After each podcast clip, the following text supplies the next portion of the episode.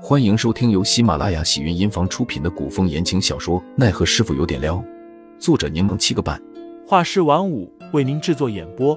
一场古言爱情、官场恩怨的大戏即将上演，欢迎订阅收听。第一百零八章：神丹丢失下。二人相视一笑，却忽然感觉有视线汇聚在他们身上。杜潇潇敏锐的转头望去。只见凌寒与上官飞鹰站在长廊的尽头。上官飞鹰眉眼含笑，一边朝二人走来，一边说道：“哥哥，你和潇潇的关系真亲密。”杜潇潇有些尴尬，快速收回了手，生怕引起不必要的误会。林公子，你说对吧？上官飞鹰微笑着转头问一旁的凌寒，似有深意。好在陈云斌神经大条，对此一无所觉。还哥俩好的揽着杜潇潇的肩，笑呵呵的说：“是啊，我们关系一向很好啊。”杜潇潇讪讪的笑笑，抖开陈云斌的手，问道：“飞鹰妹妹和小师傅是要出去吗？”上官飞鹰低眉微笑，没有说话。倒是凌寒开口道：“不是，只是刚好碰到上官姑娘。上官姑娘又说见你行色匆匆的进了陈兄的院子，准备前来看看，于是我就跟着一起过来了。”凌寒陈述事实，说的话没什么毛病，可杜潇潇却总感觉气氛有什么不对。或许是上官飞鹰没隐藏好，泄露出的那一丝伴侣的复杂情绪与一瞬即逝的表情，被感知敏锐的杜潇潇捕捉到了，所以刚刚才会给他这样的感觉。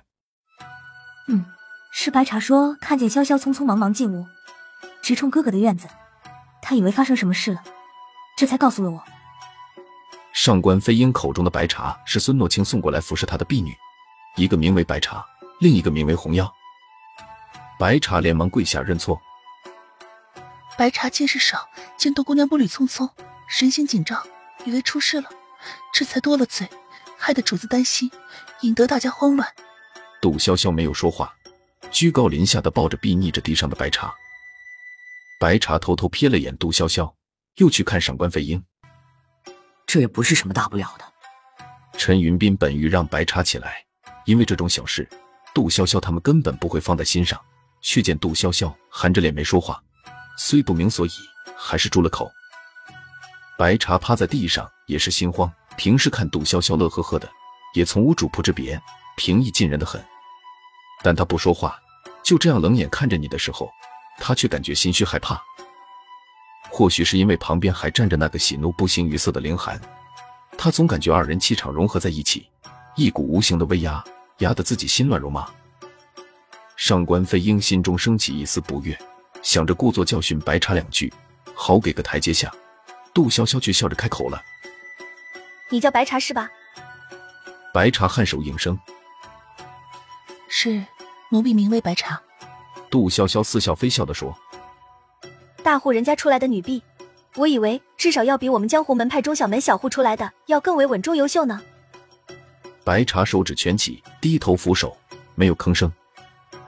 就算是我们江湖门派内的山野村妇，都不会如此大惊小怪。你这高门出来的所谓高等奴婢，怎么一点风吹草动便如此慌张，甚至还制造恐慌，闹得家宅不宁的？奴婢惶恐，奴婢只是……杜潇潇眸色一凛，你在孙家？也是这样打断主子说话的。白茶咬着牙，又望了眼上官飞鹰，之后俯首道歉道：“是奴婢僭越了。”嗯。杜潇潇应了声，顿了几秒没说话，倏的脸上露出又灿烂的笑容，与刚刚仿若判若两人，春风和煦的说：“妹妹，见微知著和听风就是雨的区别，你日后可要拿捏好了。我希望这种事不要再发生第二次。”白茶忍气吞声的应声：“是，起来吧。”杜潇潇说完，便不再看白茶，又弯起眼睛笑着与上官飞鹰致歉：“飞鹰，不好意思，我今日越俎代庖，还请你不要介意。”上官飞鹰冷声道：“下人做的不对，理应受到训斥。”随后忽的又说：“不过，我的人，日后还是由我来教训吧。”今日没忍住，下次一定忍住。杜潇潇一脸和颜悦色，然后就拽起凌寒的衣袖，说道：“我还有事和小师傅商量，就先走了。”上官飞鹰看着亲密离去的二人，脸色更难看了。哥哥，妹妹，陈云斌话还没说完，就收到一个白眼。上官飞鹰哼了一声，生气的离开了。听众老爷们，本集已播讲完毕，欢迎订阅专辑，投喂月票支持我，我们下集再见。